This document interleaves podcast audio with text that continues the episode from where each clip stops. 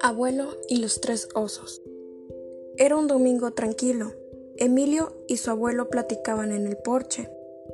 Emilio pregunta, Abuelo, ¿cuánto tiempo tenemos que esperar? ¿Cuándo van a llegar mis primos? A lo que el abuelo responde, Ya estarán por llegar y podremos comer. Pero para que pase más rápido el tiempo, te voy a contar un cuento. Había una vez tres osos que vivían en el bosque papá oso, mamá osa y su hijo, osito. Un domingo, papá oso se despertó como siempre, de mal humor. Pero enseguida olió algo sabrosísimo.